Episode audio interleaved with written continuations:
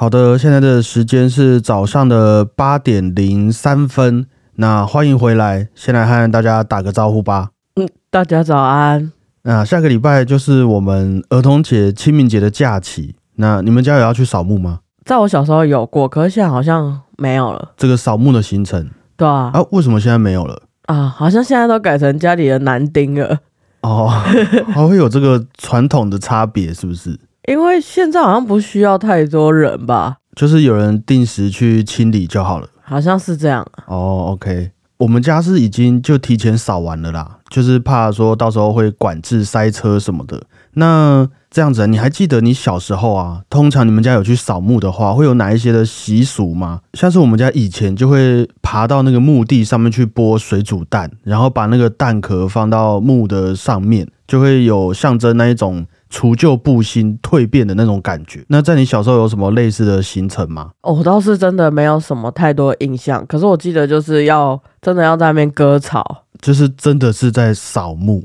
对啊，对啊，就是打扫。哦，哎，我们好像还会吃超阿贵之类的料理，你们也有吗？你们扫完之后就回去了吗？哦，真的忘记有没有吃东西嘞。哦，好吧，应该是没有，不然怎么会？没什么印象，我想也是，不然就会像端午节这样子，就是有很多食物可以分享。哦，对啊，好吧。不过题外话了，每次清明节我们家吃到的超贵是真的都蛮好吃的。如果这次还有的话，就再分享一些给你们。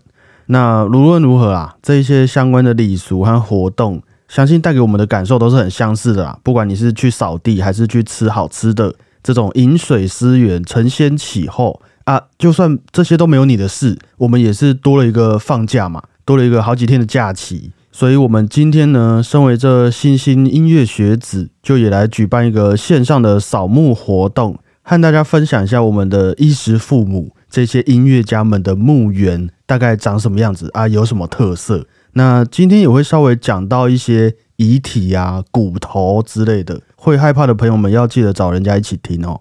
我们应该要晚上录啊。我想说早上这样比较理性，我们就比较不会害怕。待会既然是线上扫墓，就也记得和这位音乐家们说一些你心里面的话，稍微感恩感性一点，这样子好吗？哦，可是他又不是我的祖先，他他是你没你没有他们，也没有现在的你呀。哦，这就是扫墓的意义吧？是吧？是啊，好，我们从现在开始尝试这件事情，好不？好。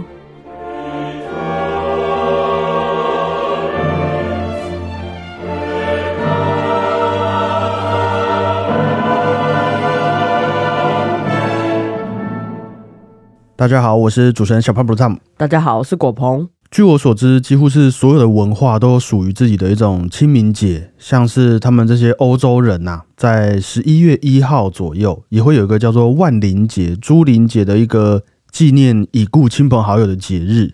那每当到了这个时候呢，他们就会准备鲜花呀、蜡烛，还有一些纪念品，前往教堂或是墓园去悼念他们逝去的亲朋好友。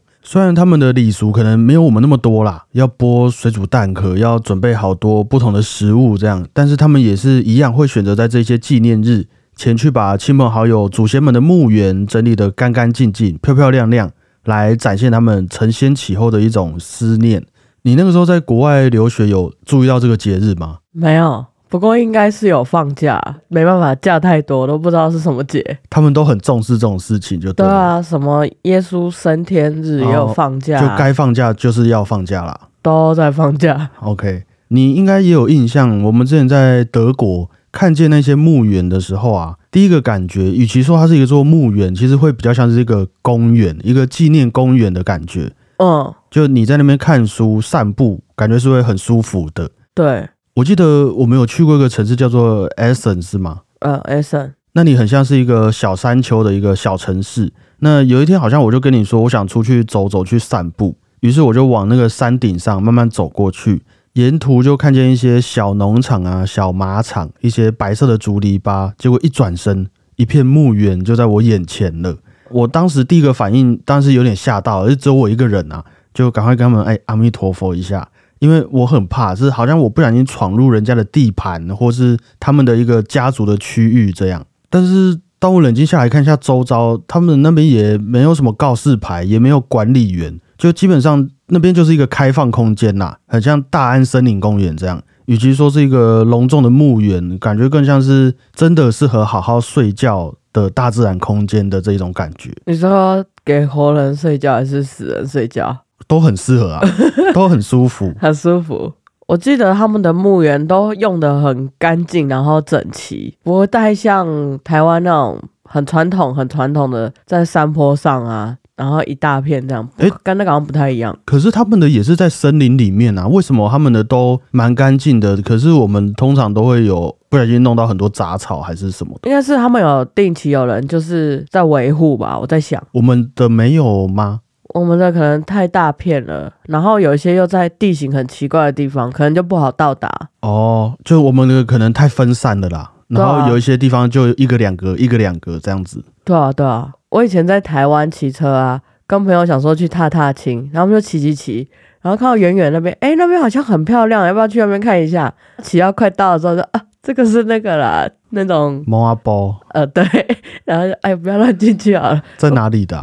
好像是在中部的一个山上，我也忘记了。哦，我记得我之前好像在金山吧，也是有，就是在晚上想说出门散散心的时候，不小心误入了人家的这个园区。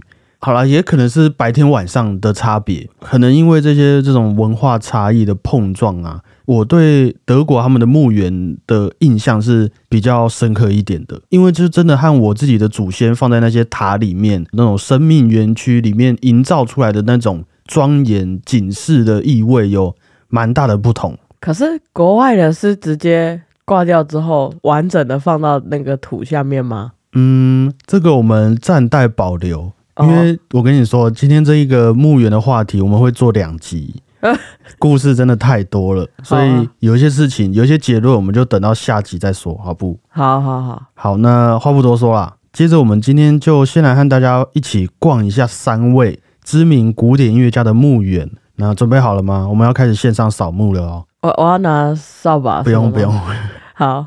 首站呢，我们要来到的是德国莱比锡的圣托马斯教堂。莱，果鹏，身为德国的游学子弟，请问圣托马斯教堂里设立的是哪一位音乐家的坟墓呢？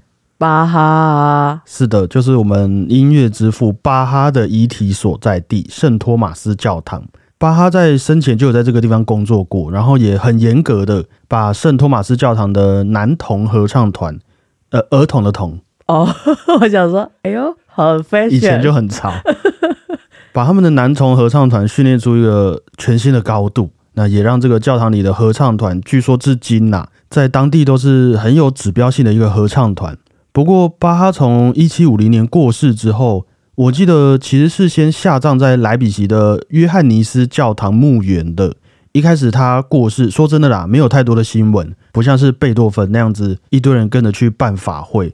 而是就像一位平凡的音乐主任过世的消息这样子，直到大概过了八十年左右吧，我们知道的孟德尔颂让巴哈的马太受难曲重见天日之后，大家才开始认知到巴哈的贡献，于是才开始去找他的遗体到底在哪里，骨头到底在哪里？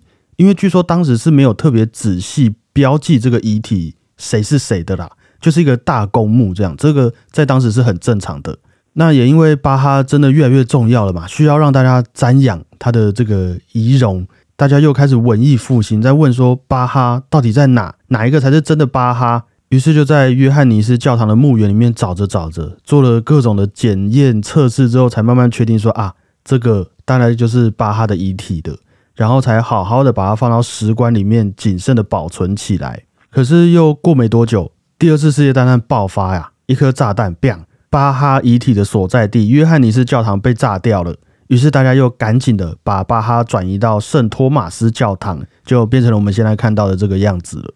一个朴实的、没有特别大的圣托马斯教堂里面，有一块台阶上的石板还是铁板？那是石板吧？应该是石板，上面就印着巴哈的全名。那这块板子上也常年的会放上一些代表大家心意的花朵和缎带，一些音乐家们、合唱团们。也都偶尔的会在这个地方演奏音乐，这个就是巴哈的坟墓了。我们之前有去过啊，对啊，我就记得那个点有特别多花，就其实和我们庙里的供桌有点像啊，有一点点，但整体而言还是一个干净庄严的感觉啦。对对对，那你有什么话想要对巴哈说的吗？毕竟嗯我你也在德国待过好一阵子啊，你可能这个心境上会比我还深刻一点，巴哈会听到吗？有可能哦。谢谢巴哈大师，如果没有他，可能就没有音乐这种东西了。Feeling Dunk，这个是非常感谢。哦，感谢你的意思。对，好的，再补充一下，这个圣托马斯教堂外面也有一尊很帅的巴哈雕像，嗯，附近也有巴哈的博物馆，然后也有许多巴哈巧克力、巴哈贴纸、巴哈笔记本可以让大家购买。就如果各位有去到德国的莱比锡，也记得可以过去瞻仰一下的哈。就是一个巴哈之旅。好的，那接着我们来到了维也纳，先来看一下海顿爸爸这位作曲家过世后的故事。海顿在一八零九年过世，那因为当时奥地利正在打仗，维也纳好像还正被拿破仑占领，所以也就小小的举行一个简单的下葬仪式，葬在了维也纳的洪德斯特姆公墓。但是在海顿过世之前，就有一位科学家就听闻呐、海顿他在世的种种事迹，他就觉得海顿这位音乐家一定是某方面的天才，他的大脑啊一定和其他人长得不一样。于是这位科学家就联络了两位海顿的追随者，也贿赂了盗墓者，在海顿刚下葬的一个礼拜左右，跑去把他的坟墓打开，然后把海顿的头给拿回去研究了。哎、很很不敬哎、没多久啊，海顿以前认识的一位伯爵，也许因为战争比较平息了，或是他自己年纪大了啦，就突然想起当初曾经在家里面当过音乐老师的海顿，如今被葬在一个小小的公墓区，所以就想说去把海顿的遗体搬迁到自己家族的领地艾森斯塔特的教堂当中，感觉可以比较体面。结果伯爵一去，打开棺材一看，哎，这这头怎么没了？伯爵就很生气啊，就要叫大家开始找。那大家找啊找啊，就发现啊，海顿有几位追随者好像很信仰这种头颅的解剖学，这个头啊一定在他们那里。然后一追查才发现是真的，于是他们就才把头交给了伯爵。可是呢，据说他们交给伯爵的头其实是不知道哪里找来的替代品而已啦。可能他们本身就是研究头颅的嘛，就是还有很多存货这样。对啊，他们身上带着好几颗头都是很正常的事情啊。于是就拿一个假的给伯爵交差了。至于真的的海顿的头，据说就开始在各大的收藏家的手中流传着，直到大约一百年后吧，维也纳的音乐协会才正式拿到了海顿的头。又到了一九五四年左右，海顿的头才又重新回到他的身上，安葬在艾森斯塔特的教堂当中。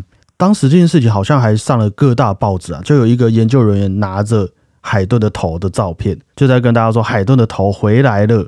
大家去网络上应该还可以找到这个照片，还蛮奇特的。就是有一个人拿着一颗头这样，对，像狮子王的那个狒狒这样子。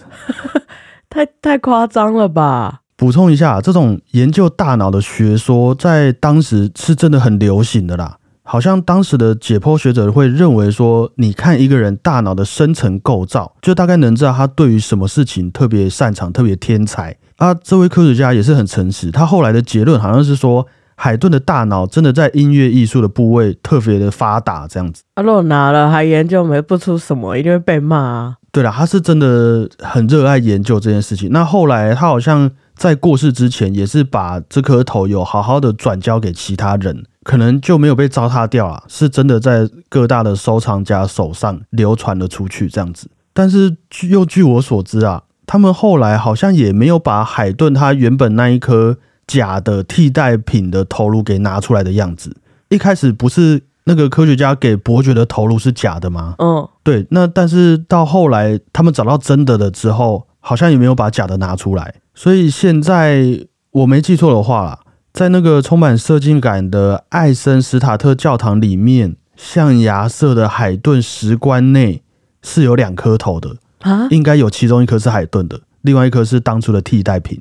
那 另外一颗干嘛不拿掉？呃，我不确定啊，或许他们有，有感情啊，也有可能，那或许另外一颗头也有可能是真的，我不确定啊。这太诡异了啦。有点猎奇。无论如何，就希望他们是相亲相爱的，好吧？那我们这样，比如说要拜拜，要扫海顿的墓，要对哪一颗头讲？就一起说啊，一起祝福吧。毕竟他们也相处那么久了。谢谢你们。对，谢谢你们 啊。不过我们待会再一起祝福啦。哦，因为更无奈的事情呢、还发生在海顿的邻居莫扎特的身上。哦，莫扎特，我们先说结论好了。自从他在一七九一年过世之后，直到现在啊，可以说是没有人能确定这位音乐神童的遗体到底在哪里的。啊，但也不是说莫扎特就没有人关心呐、只是就据传当时的一个习俗上啊，你看像巴哈也是，好像是说我们葬礼办完之后，在教堂办完告别式之后，你的棺木啊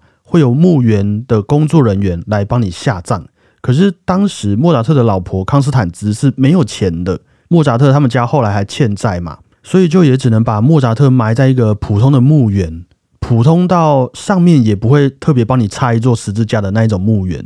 直到过了好几年以后吧，大家想到这件事情的时候，才去问工作人员说：“哎，那你当初是把莫扎特埋在哪边的呢？”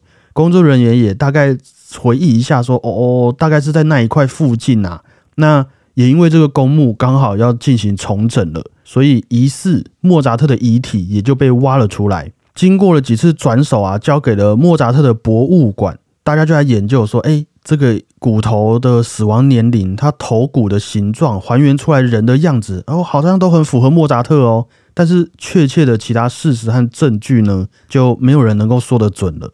所以大家现在就只能在维也纳的圣马克思公墓看见有一个小天使照顾着的疑似莫扎特之墓，或是在维也纳的中央公墓充满乐器和帅气莫扎特石像的莫扎特纪念碑。来悼念这一位在过世之后也很命运坎坷的音乐神童了，啊，他在死掉的那个时候有这么惨哦？是蛮惨的，因为毕竟真的就没有钱。那也有很多成就，也是我们后代的音乐学者慢慢研究之后才给他们的嘛，所以就有一个这个命运的捉弄啦，没关系啊，有心最重要，对嘛？就至少我们大家的那个祝福的方向是很确定的。对啊，那我们就在这边向音乐神童莫扎特还有海顿爸爸献上最诚挚的云端祝福吧。换你有没有什么话想对他们说？Thank you，我 最大的极限了。其他音乐家的扫墓活动，我们就卖个关子啊，下礼拜再继续帮大家补完。但就以今天的这三位音乐家过世之后发生的事情来看，一位遇到战争，一位被科学家盗墓，一位不知道到底是埋在哪里，就也可以理解如何扫墓，如何避免人类的摧残，其实是非常困难的一件事情。那这也只是我们查得到的故事哦。你看，像这次乌俄战争，听说就有许多的剧院、音乐家的纪念碑和一些像是柴可夫斯基他曾经住过的房子，就全部被炸掉了。之后可能就有数不清的家庭，如果想要回去思念，或是像我们这些粉丝想要去朝圣一下的话，就没有机会了，被炸掉了。重建之后再也不一样了，只能再立个纪念碑，像是莫扎特这样子。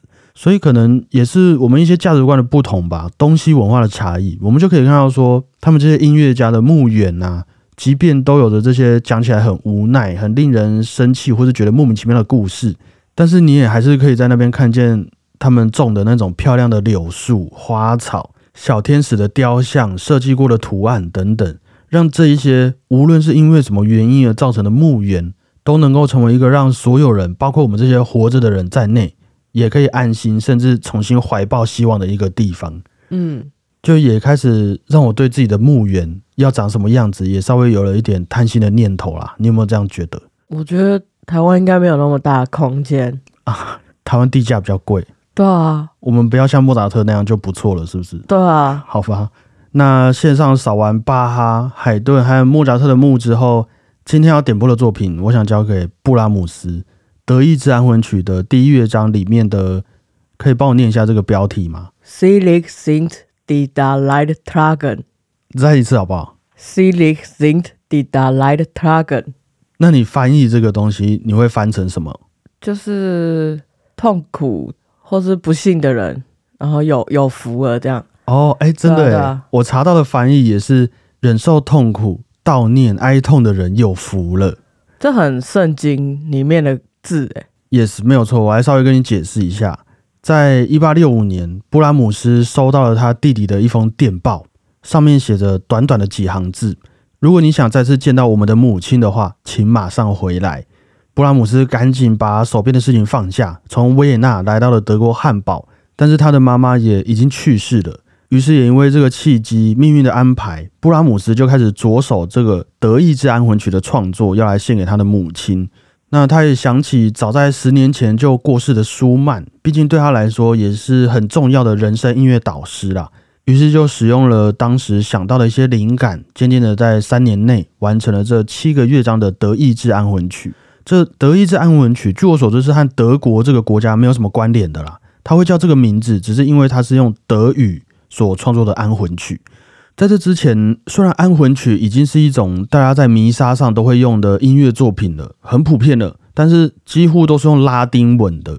可能是因为他们天主教的关系啦，所以在文本上都是使用拉丁文。但是布拉姆斯就希望啊，这首作品可以不被教条给束缚，不要被归类在仪式作品或是单纯为死者祈福的宗教音乐上面。更希望的是，只要这部《德意志安魂曲》能够带给活着的我们一些安慰和希望，那就足够了。就不论我们的宗教和生长背景是什么，你要把“德意志”这个名称拿掉也没关系。只要还活着的我们这些人类能够被感染到包容和温柔，那就足够了的一首作品。那这第一乐章的歌词大概就是在说，我们这些愿意悼念的人有福了，因为我们在悼念之后将会得到安慰。那些愿意含着眼泪播种的人，也会幸福的带着他们丰收的作物回来，有这么一个鼓励的意义在里面，很正能量，很正能量哈。有一个一大早就被鼓励激励的感觉吗？嗯，还不够，是不是？嗯，对。好，你等下好好听完，可能就够了。好，大概是这样子的一个意境啊。那要来点播给各位的，则是有伊朗指挥家亚历山大拉赫巴里。和斯洛伐克广播交响乐团、广播合唱团所演奏的版本，希望大家会喜欢。我们今天分享的这些在物理上有点露骨的故事，你会不会听到怕怕的？我觉得国外的对我来说比较还好，有一点距离感了。对，可是如果现在我在国外，我可能就会怕怕的。哦，这至少我们在台湾，我们不要分享到什么僵尸的故事，可能还好。对啊，对啊。好，嗯，我确定一下，因为我们还要继续用下一集啦。想说大概知道一下尺度在哪里，不过今天这样子是可以接受的。对啊，哎，但是据我所知，我们好像有几位国外的听众。哦，不要，我们这个平心那个坦荡荡嘛，那个叫什么？白天不做亏心事，是不是？对，没事啊，我们待会听完安魂曲就没事了。对的，大家不要担心哈。那虽然死亡这件事情或许是一个大家在生活上很排斥的议题啦，不过乐观一点，我也会觉得。看完这些大家对于音乐家们墓园的探讨，感觉还是非常重视，即便是已经逝去了的人们，他们还是能够带给我们这些还在努力活着的人不少力量和鼓励的这件事情。可啊，可能啊，以前我清明节都是吃的胖胖回家，没有什么太大的感触。每到清明节就是吃到很多东西，所以我也想说，既然听完故事了。以后不管去哪边扫墓，我也可以有一点心灵上的收获，就稍微和各位分享一下。扫墓不无聊，去扫墓的路上可以听这一集。嗯，对，你在帮我想标题吗？这样子应该有感受到今天我们想要传达的一个温暖气息了吧？有，有让我比较理解，就是为什么需要扫墓。有，你以前不会觉得扫墓为什么要吗？会，可是因为我都有吃到很多东西，所以我没有意见。哦，那现在我们不一样了吧？对啊。好，那我们就来静静的，大家也可以找一个舒服的姿势来欣赏这布拉姆斯《德意志安魂曲》的第一乐章。Selig sind die Leidtragenden。感谢各位，我是主持人小胖 Blue Tom。谢谢大家，我是果鹏。各位喜欢的话，还是要再记得留言给我们哈。祝大家清明假期行车平安，注意安全。我们再会啊，拜拜。